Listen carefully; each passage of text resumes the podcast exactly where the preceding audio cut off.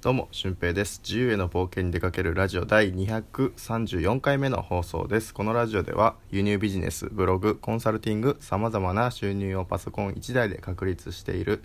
ノマドワーカーの俊平がお送りするラジオで、ノウハウや思考方法についてお話ししていきます。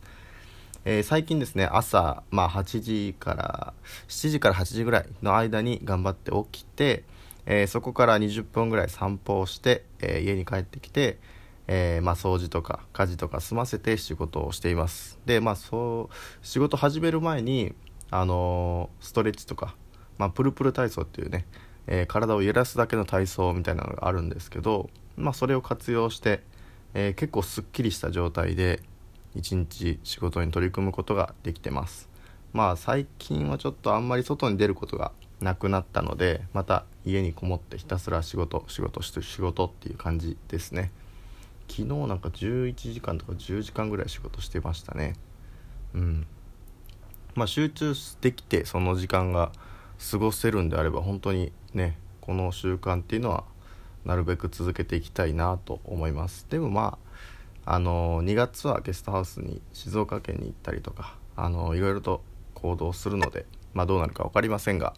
えーチャレンジしていきたいと思います。で今回はあの輸入ビジネスで3ヶ月で月利11万円を達成したんですけどその中で、えー僕が大事にして取り組んだことについてお話ししたいと思います、えーまあ、これから輸入ビジネスを始められる方もそうですし、えー何か別のビジネスに取り組んでてもなんか汎用性のある話だと思うので、えまあ、3ヶ月で月利10万円を達成した時の、えお話をおは、えしようかと思います。まずあの大事にしてたことが3つあります。それは、えーサボらないこと、えー絶対に時間を確保することですね。これがまず1つ目。で、え2つ目が分からないことがあれば絶対に聞くこと。で最後3つ目が、えーこれで未来を変えるんだと思うことですね。はい、この3つを僕は結構大事にしてました、えー時間をしっかりと取ること。そして分からないことがあれば聞くこと。そして、えー諦めないこと、ね、しっかりと未来を見据えるということですね。はい。これはもう全部のビジネスで言えるんじゃないですかね。ブログ書き始めた時もあの半年ぐらい誰にも読まれない状態が続いてたんですけど、えー半年後にはね今はコンスタントに結構読まれてて毎月メルマガ登録者も増えてるっていう感じなので、えー本当にやり続けることも大事だなと思うんですけどこれを一つ一つ分解してお話をしていきたいと思います。まず一つ目ですね、えー時間を確保すること。えー今もですね新しいこう国内メーカー取引というあの国内の企業さんと取引をねしてそれを Amazon で販売したりもしてるんですけどそこを僕はあんま時間が取れてないんですよね、うん、だからあの思うような結果も出てないっていうのが正直なところなんですけどやっぱりあの初心者ねでは時間っていうのはね確実に必要だと思います。副業から本業にしたいのであればその時間の使い方っていうのを逆転していくっていうことも一つ方法だと思います、えーそのためにはですね、まあ、僕も最初は学校の先生を辞めて、えー知り合いのところで働かせてもらいながら輸入ビジネスに取り組んでました。で、えーその時は朝から、まあ、夕方遅ければあの夕方夜まで働いてましたね、うん、っていうのがまあ週5日ぐらいやったかな。はい。でその中で空いた時間はもう確実に、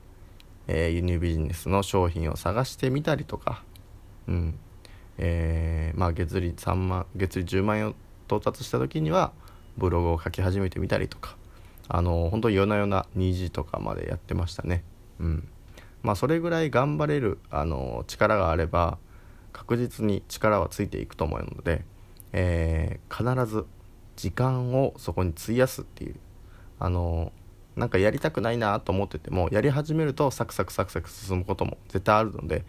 えーまあ、勉強でね1問だけ解いてみようとか、うん、1問だけやったら2問3問10問ぐらいいけんじゃないの？っていう感じで体が勝手に動くので、えーランニングでも 100m だけ走っていいですよって言われたらあの走り出したら 100m って絶対止まらないですよね。うん、っていう風に少しでも始めるっていうところが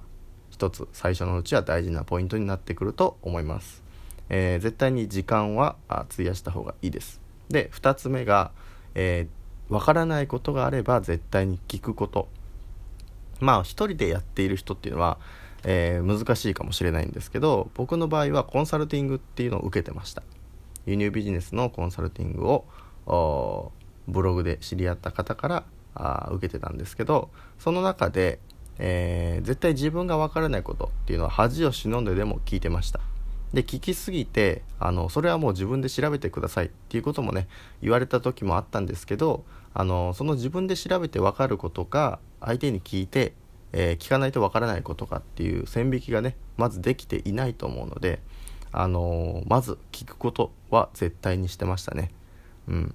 でそれを続けていくとあこれは自分でできる範囲だ。でこれはあ聞いた方がいいなと。なんか伝えておいた方がいいなっていうことはねこう自分の中で線引きができてくるんですよね。でそれがどんどんどんどんできていくともう全部自分で完結できる。あこの人だったらこういう時こう考えるよなとか、あのー、基本的に自分で考えることができていきますそうなると自分で、えー、運用していく力がついていくというか、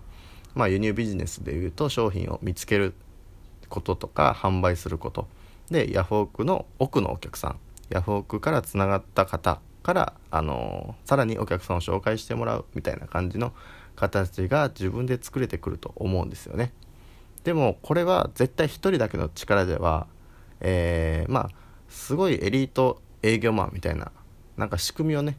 社会の仕組みというかお金の仕組みっていうのを全部分かっている人だと、えー、それがなんとなくつかめると思うんですけど僕あの教員しててそういう力が全くなかったので、えー、そういう営業とかマーケティングとかそういったところを学ぶためにはもう自分がゼロの状態。そこはもう恥を忍んで絶対に聞くことをお勧めします、えー、聞くは一瞬一瞬聞くは一時の恥。知らぬは一生の恥っていう言葉がねあるので、えー、知らないことの方が本当に一生の恥になっちゃうのでその一時ね聞くっていう恥ずかしさをまずは消してもう全部さらけ出してコンサルティング受けてせっかくお金払ってるのであればそこはもう何でも聞いても OK だと思います。はい、僕もコンサル生の方にそうやって伝えてますし、えー、分からないことがあれば本当に聞いてもらうしそこで自分で調べて分かるようなことであれば、えー、自分で調べた方がいいですよっていうふうなことをね、えー、言ったりもしてます。はい、これがまあ2つ目ですね。で、え最後3つ目がもう諦めないこと自分がこの先どうなりたいかっていうのをもうイメージすることですね僕はもう2ヶ月輸入ビジネス開始して2ヶ月で月利10万円達成してそこからブログ書き始めて、え、いろんな人にコンサルしてっていうのをねもうイメージしてたんですが結局3ヶ月になっちゃったんですよね。うん、でそれは2ヶ月目で月利が6万円だった時にあの、これじゃいかんと。これじゃあ次の月も同じような感じになっちゃう。ということで、えー、ギアを上げたりとかなんか販売方法を工夫したりとかあの、自分ができることをね最大限活かしました。でその中で本当に月利10万達成したいんですっていうこともお伝えして、えー、なんとか月利10万を達成することができたんですけど、えー、そのそこに行き着くまでにはやっぱりあの、僕は2ヶ月で10万円に行くって思ってたからこそ3ヶ月目で行けたんであってそれが半年でいいやと思ってたら3ヶ月目には4万とか5万だったかもしれないですよね。うん、だからそこのゴール設定を自分でどう設定するのかっていうのをね、えー、大事にしていきたいしてほしいなと思ってます。ということで今回はこの3つですね。輸入ビジネスで僕が、えー、月利11万円を出した、えー、時のやったこと。まずは時間を費やすということ。そして2つ目が分からないことがあれば聞くこと。そして3つ目が、えー、未来の自分をイメージすることです。本当に基本的なビジネスを始めていく何かね違うビジネスでも同じようなことが言えると思いますので是非参考にしてみてください。で、えー、かなり初期でお話しした、まあ、外注化についてお話ししている回がありますので、えー、なんか仕事をねやってて外注化する方法ってどんなのかなっていうことが気になれば、え外注化のお話も聞いてみてください。ということで本日の配信は以上です。また次回の配信でもお会いしましょう。ほなまた。